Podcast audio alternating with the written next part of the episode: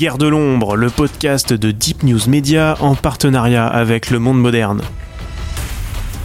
Chaque troisième samedi du mois, retrouvez Maxime Chex pour décoder les échos des profondeurs géopolitiques. Bonjour Maxime. Bonjour Alexis. Alors aujourd'hui, euh, on voulait parler euh, des États-Unis en particulier, compte tenu euh, du cadre électoral, et faire un, bilan finalement de la présidence Trump et de son interventionnisme ou pas sur les, territoires extérieurs aux États-Unis, parce qu'il y a beaucoup d'idées reçues hein, sur le président Donald Trump, comme quoi il a été beaucoup moins interventionniste que Barack Obama, qu'il aurait été extrêmement pacifiste dans sa pratique du pouvoir. Est-ce que c'est vrai ou, ou est-ce que c'est plus nuancé?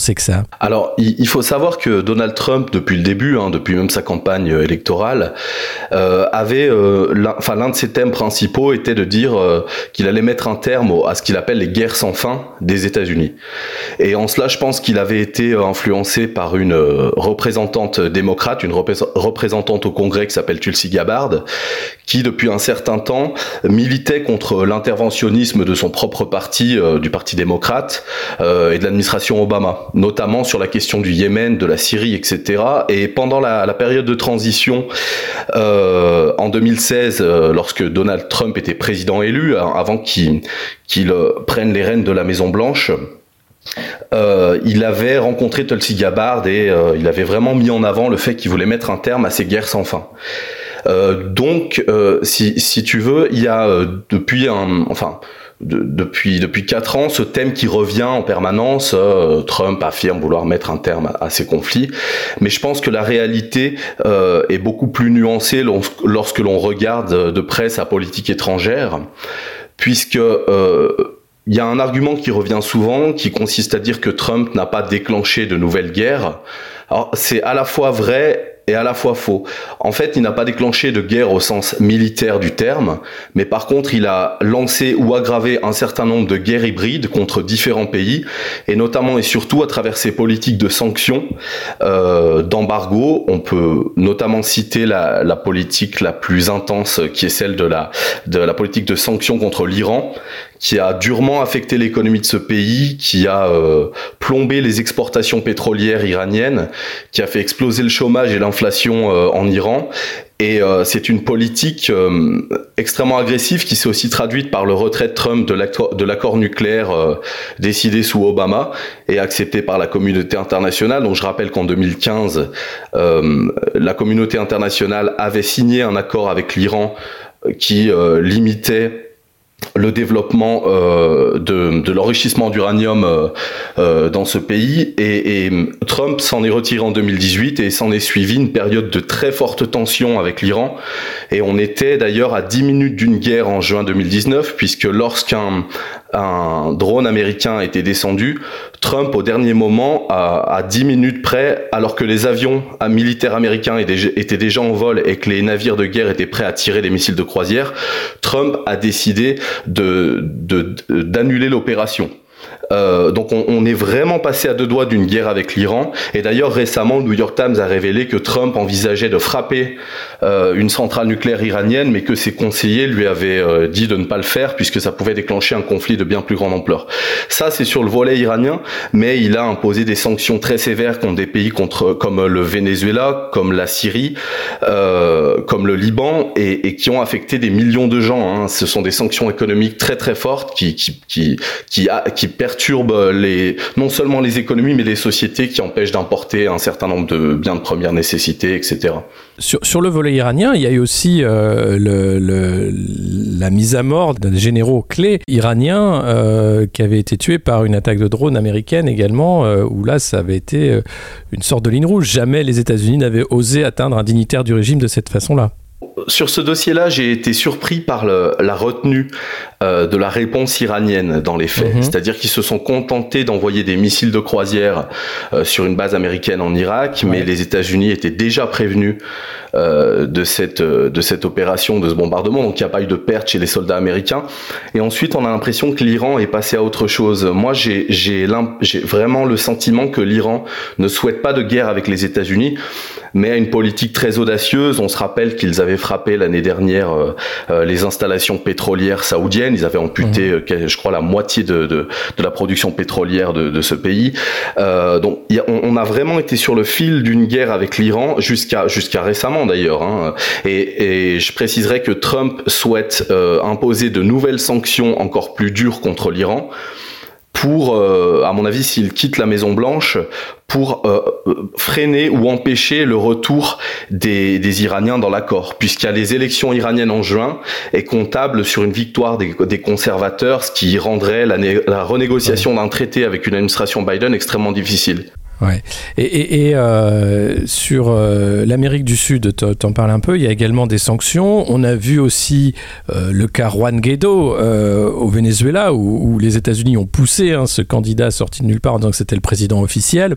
Est-ce qu'il faut s'attendre Est-ce que là aussi Donald Trump a, monté d'un cran l'interventionniste américain dans, dans, ce, dans ces pays-là? On peut, voir sur le dossier vénézuélien que ces politiques de sanctions économiques ont provoqué des morts. Euh, certes, le gouvernement vénézuélien n'y est pas pour rien dans la situation catastrophique de son pays au plan économique, mais euh, je rappellerai qu'une étude publiée l'année dernière par, par deux économistes américains avait euh, conclu que les sanctions de Donald Trump entre 2017 et 2019 sur le Venezuela avaient engendré au minimum 40 000 morts, du fait notamment des difficultés d'accès aux médicaments à cause de, cet embargo.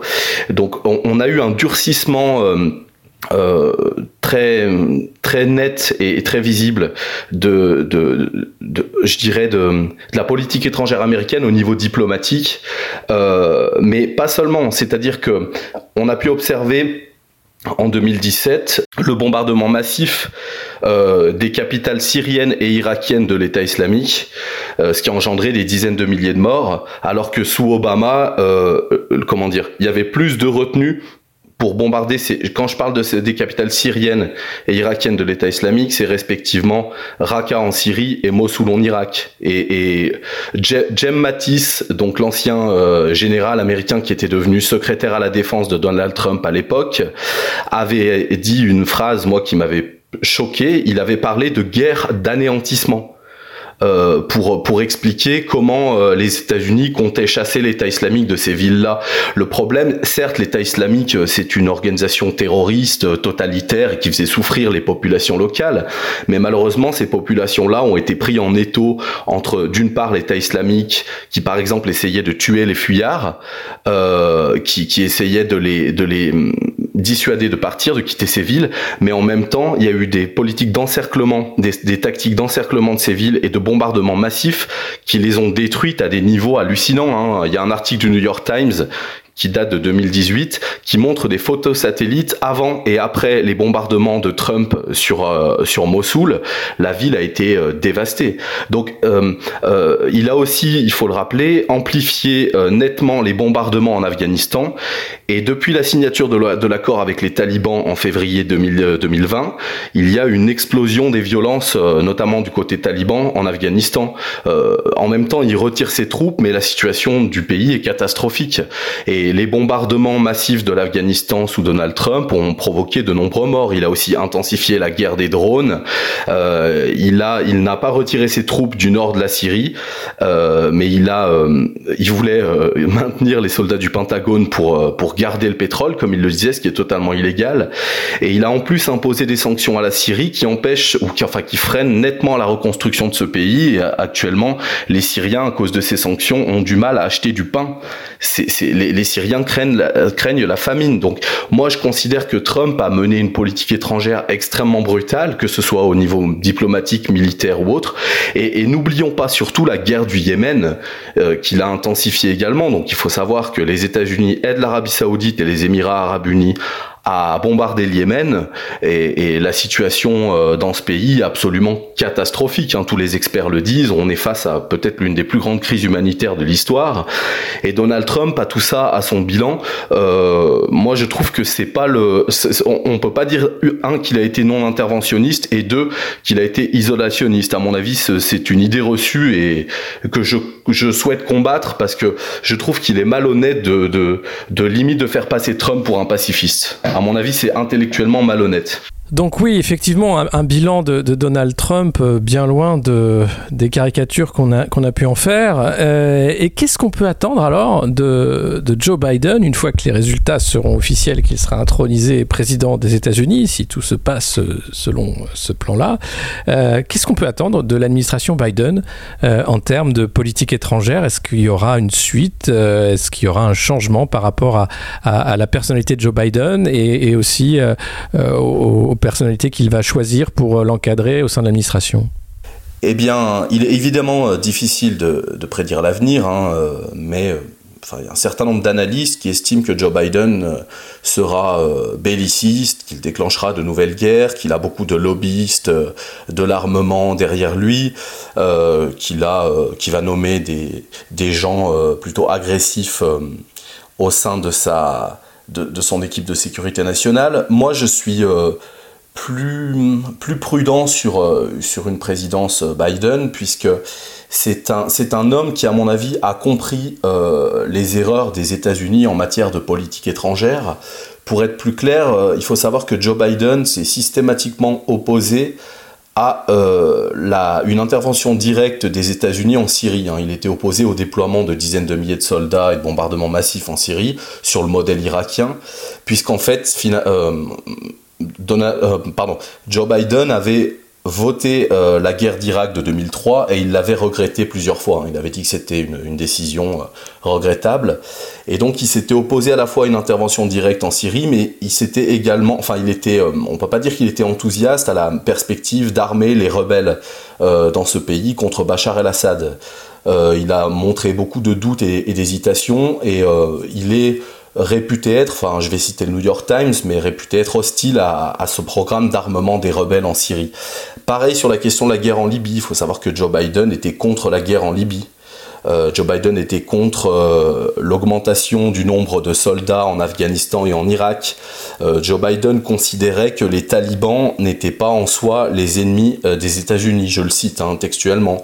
Euh, il s'était également opposé à l'opération euh, d'assassinat de Ben Laden en 2011 au Pakistan par prudence. Hein. il avait peur d'un échec de cette opération. Donc c'est quelqu'un qui, pour citer Robert Mallet, qui était un haut responsable de la politique étrangère sous Obama, Robert Mallet a récemment euh, dit dans une interview dans Le Point que Joe Biden n'aurait pas le doigt sur la gâchette. C'est quelqu'un qui fréquemment dans sa carrière a dit que les interventions militaires américaines devaient être strictement limitées à des objectifs réalisables et à la défense d'intérêts vitaux.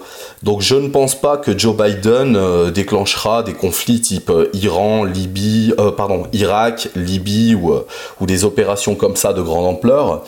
Euh, je pense qu'il y aura une, continuité avec Donald Trump dans sa volonté de mettre un terme aux guerres sans fin, en tout cas d'alléger la présence militaire américaine dans des pays comme la Syrie potentiellement ou l'Afghanistan. Euh, Joe Biden est quelqu'un qui a plus de 40 ans de carrière, qui euh, initialement était connu pour être au moins jusque jusqu'au au début des années 90, euh, opposé aux opérations extérieures américaines, euh, opposé à la guerre, opposé aux faucons euh, anti-soviétiques qui deviendront ensuite les néoconservateurs plus tard. Il s'était opposé notamment au soutien des Contras au Nicaragua. Euh, par l'administration Reagan. Euh, il était euh, hostile à ce type d'intervention également au Salvador et il s'était opposé à la, à la guerre du Golfe. Hein. Il, considérait qu'il fallait négocier avec Saddam Hussein un retrait du Koweït. Et ensuite, dans les années 90 et au début des années 2000, il s'est montré beaucoup plus favorable aux opérations militaires. Mais je pense que Donald, pardon, Joe Biden est quelqu'un qui comprend ses erreurs et, qui est capable de se remettre en question. Contrairement, à mon avis, à Donald Trump, qui lui a toujours raison et, euh, estime que euh, les autres ont tort systématiquement. Euh, Joe Biden est, quelqu'un qui, à mon avis, s'est assagi avec le temps Et certes, il aura des pressions de ses conseillers les plus, les plus virulents, les plus bellicistes, pour lancer des opérations militaires, mais je ne pense pas encore une fois qu'il aura le doigt sur la gâchette et qu'on va vers des, des, conflits majeurs. Par contre, euh, précisons quand même que Joe Biden est très anti-russe. Donc on risque d'avoir une aggravation du conflit en Ukraine, à mon avis. On risque d'avoir des politiques de sanctions supplémentaires contre la Russie. Et voilà, il y aura des tensions, euh, à mon avis, beaucoup plus beaucoup plus forte avec la, Russie. D'ailleurs, euh, Moscou euh, ne l'a pas encore félicité. Euh, Moscou dit attendre le résultat définitif des élections. Ça prouve bien qu'ils sont plutôt froids par rapport à une présidence Biden. mais il y aura potentiellement une continuité de la politique étrangère américaine en Chine, vis-à-vis de la Chine, puisque dans le, la stratégie du Pentagone actuelle, la Chine est considérée comme la première menace pour l'hégémonie américaine. Et, il y aura une continuité de la politique de Trump au sens militaire du terme, parce qu'il faut savoir que Trump a, massivement euh, déplacé sa flotte, la Navy en fait, hein, euh, euh, à proximité de la Chine, et euh, a durci le ton et a également imposé des politiques de sanctions et notamment des, barrières douanières à la Chine. Donc il y a une guerre commerciale qui a été lancée. Je ne pense pas qu'elle sera aussi intensive sous Biden, mais je, ne, je n'estime pas que les, tensions avec la Chine vont s'estomper puisque ce pays est en train de monter en puissance. Là, il y a un certain nombre d'articles actuellement qui montrent qu'elle a tiré profit de la crise du, coronavirus notamment grâce au commerce en ligne. Il, y a, beaucoup de milliardaires chinois qui émergent et donc la, Chine est en train de tirer son épingle du, jeu. Bah, la, la, production de masques, euh, tout le matériel euh, médical, euh, en effet. c'est clairement la, Chine qui était en numéro un sur, sur cette production-là.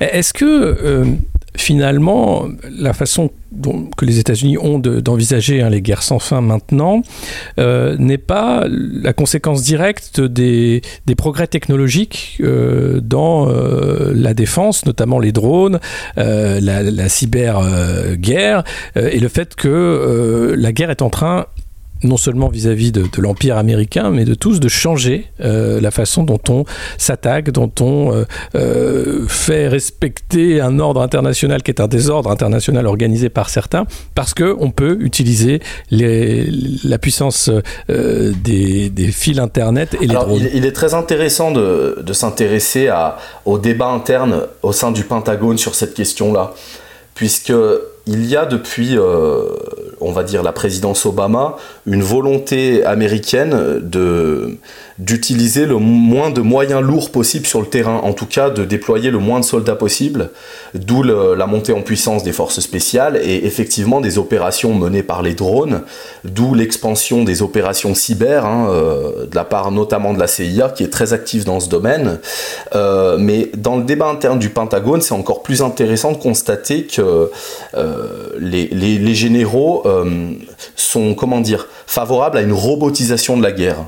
Euh, ils ont des, des, plans, euh, actuellement il y a des, prototypes euh, des plans qui prévoient une robotisation de la guerre. je te donne un exemple.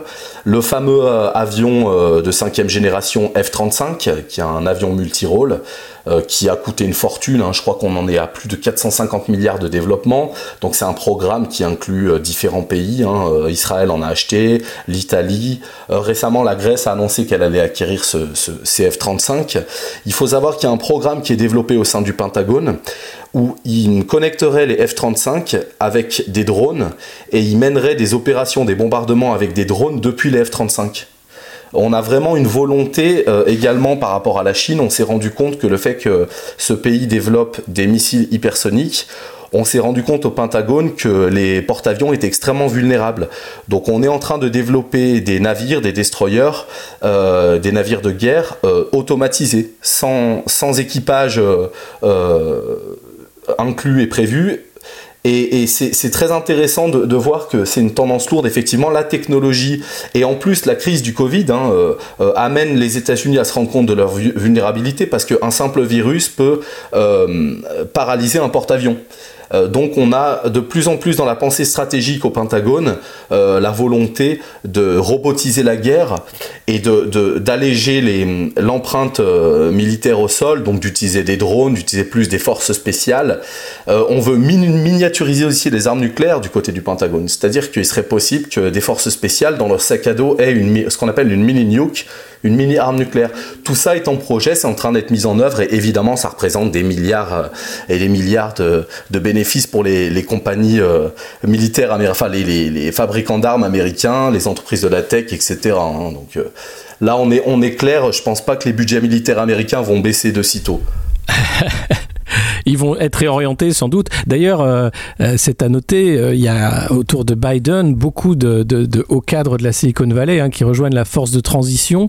Est-ce que là aussi, là où Donald Trump aurait pu être euh, un président qui s'attaquait à l'hégémonie euh, des GAFAM, euh, pas forcément pour les bonnes raisons, mais qui au moins aurait pu faire les lois antitrust nécessaires contre Google, Facebook, Amazon et autres, est-ce que là, Biden ne va pas être finalement encourager ces GAFAM qui sont des armes de domination hégémonique au niveau international et qu'on n'aurait pas un scandale, un nouveau scandale NSA à venir, celui des écoutes, hein, comme il y avait eu sous la présidence Hollande, euh, où Obama avait largement écouté les alliés euh, sous couvert de lutte contre le terrorisme. Est-ce qu'il n'y a pas un risque là réel? Alors, c'est très. Je vais commencer par euh, répondre à cette question par une blague. il y a quelques semaines, Edward Snowden a tweeté lorsqu'on dit Alexa dans le, fameux, le fameux dispositif de reconnaissance vocale d'Amazon qui permet d'avoir de la musique, etc., grâce à, à le dispositif nommé Alexa.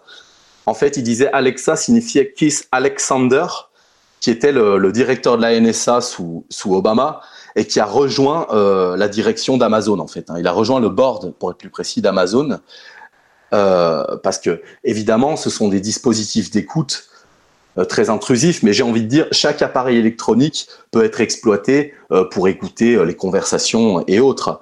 Et d'ailleurs, bon, mes, sources bien informées m'expliquent par le développement du télétravail, il y a eu des écoutes massives de la NSA sur des, des via des applications qui n'étaient pas sécurisées. D'ailleurs, pas que de la NSA, hein, cela étant. Euh, mais, mais on, va vers, euh, on va vers un renforcement euh, des GAFA, à mon avis, sous, Biden, d'autant plus que on a une hostilité claire entre Trump et Jeff Bezos, hein, qui est l'homme le plus riche du monde, qui, a vocation, selon certains experts, à, avoir, avoir 1000 milliards de dollars dans quelques années. Hein. c'est dire la, puissance de cet homme. Et à travers les GAFA, évidemment, on a euh, des liens euh, euh, avec, la NSA, avec, la CIA et ses différentes agences américaines qui sont extrêmement, je dirais, stratégiques pour, pour les, pour les États-Unis. Euh, donc euh, je ne pense pas qu'il soit dans l'intérêt euh, d'une présidence Biden, mais même des États-Unis en général, de l'appareil de sécurité nationale américain, de démanteler les GAFA. Après, encore une fois, je ne peux pas prédire l'avenir. Il y a des pressions au Congrès dans ce sens. il y a des abus majeurs hein, qui, ont, qui, ont, qui, ont, été constatés vis-à-vis -vis des GAFA. mais je, je pense que c'est vraiment un outil précieux pour le renseignement américain. Et euh, ce serait euh, se tirer une balle dans le pied que de, que de, que que de démanteler ces, ces, ces, ces, groupes. Par contre, il est possible que, euh, comme sur le modèle de Google, Google a créé Alphabet et, et, et fait semblant de se démanteler en différentes, euh, en différentes entités alors qu'ils travaillent de concert. Euh, évidemment, on peut, on pourrait avoir un démantèlement de façade en fait, mais je, pense, qu'aujourd'hui, je me souviens plus quel euh, expert du renseignement avait dit par exemple que Facebook c'était le plus vaste service de renseignement privé au monde c'est d'ailleurs euh, qui utilise à dessein en fonction des choix politiques de, du dirigeant Mark Zuckerberg. On a vu euh, les questions du, Sénat par rapport aux campagnes de censure qu'il y a pu avoir sur Twitter, euh, Facebook et les réponses des uns et des autres étaient assez particulières. il y a une dernière question importante.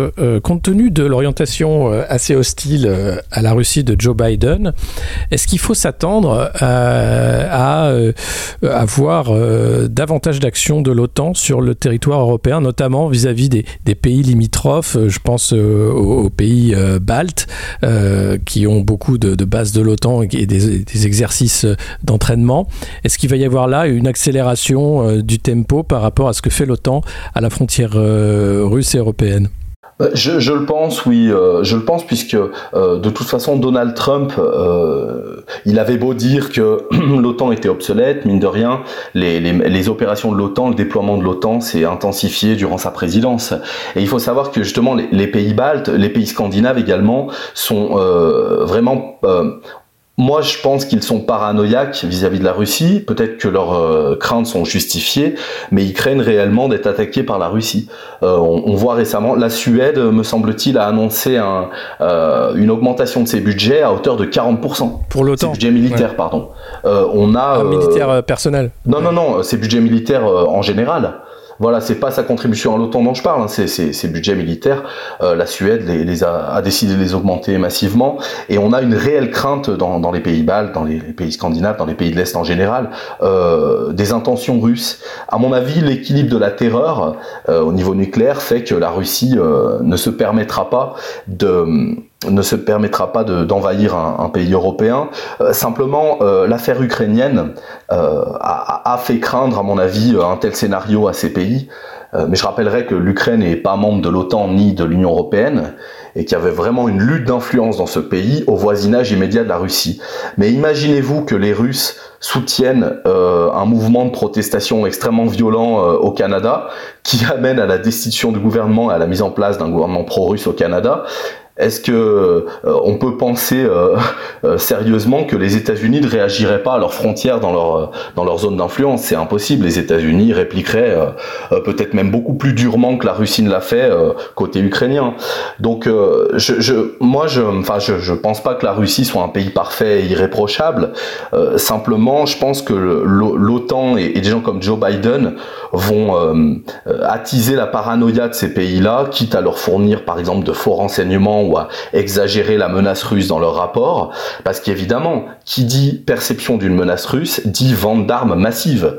On le voit en Pologne. La, Pologne, c'est l'Eldorado pour le complexe militaro-industriel américain.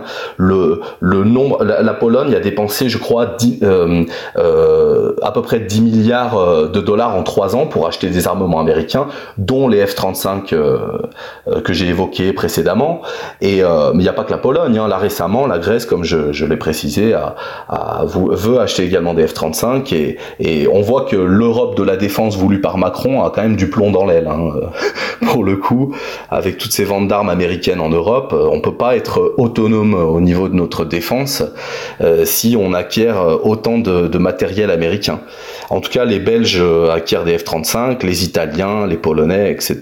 Donc, euh, les Allemands d'ailleurs ont été récemment contraints d'acheter euh, des F-18 euh, pour être euh, au standard OTAN puisqu'il faut savoir que il y a des bases américaines il y a des bases américaines en Allemagne évidemment qui a vaincu la Seconde Guerre mondiale. Et dans l'une de ces bases l'Allemagne abrite des, des, bombes nucléaires tactiques.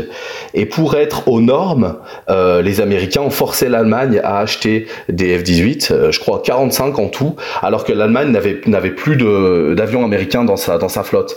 Donc c'est dire l'influence des États-Unis sur la défense en Europe à travers l'OTAN. Et Macron disait que l'OTAN est en état de mort cérébrale. Je pense pas. Hein. L'OTAN a de beaux jours devant devant elle. Euh, Macron le disait puisqu'il était fâché du soutien de l'OTAN à la Turquie. Euh, néanmoins, euh, je, vois pas de changement de tendance. Au contraire, Biden est un très farouche partisan de l'OTAN. Donc on va avoir des tensions, à mon avis, effectivement, vis-à-vis de la Russie. Ça, ça c'est un fait.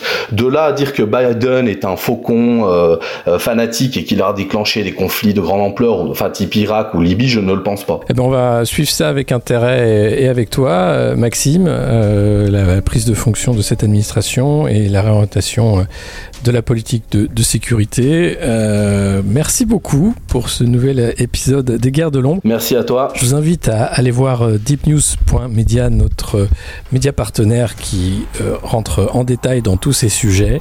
et je vous dis à la prochaine. Au revoir.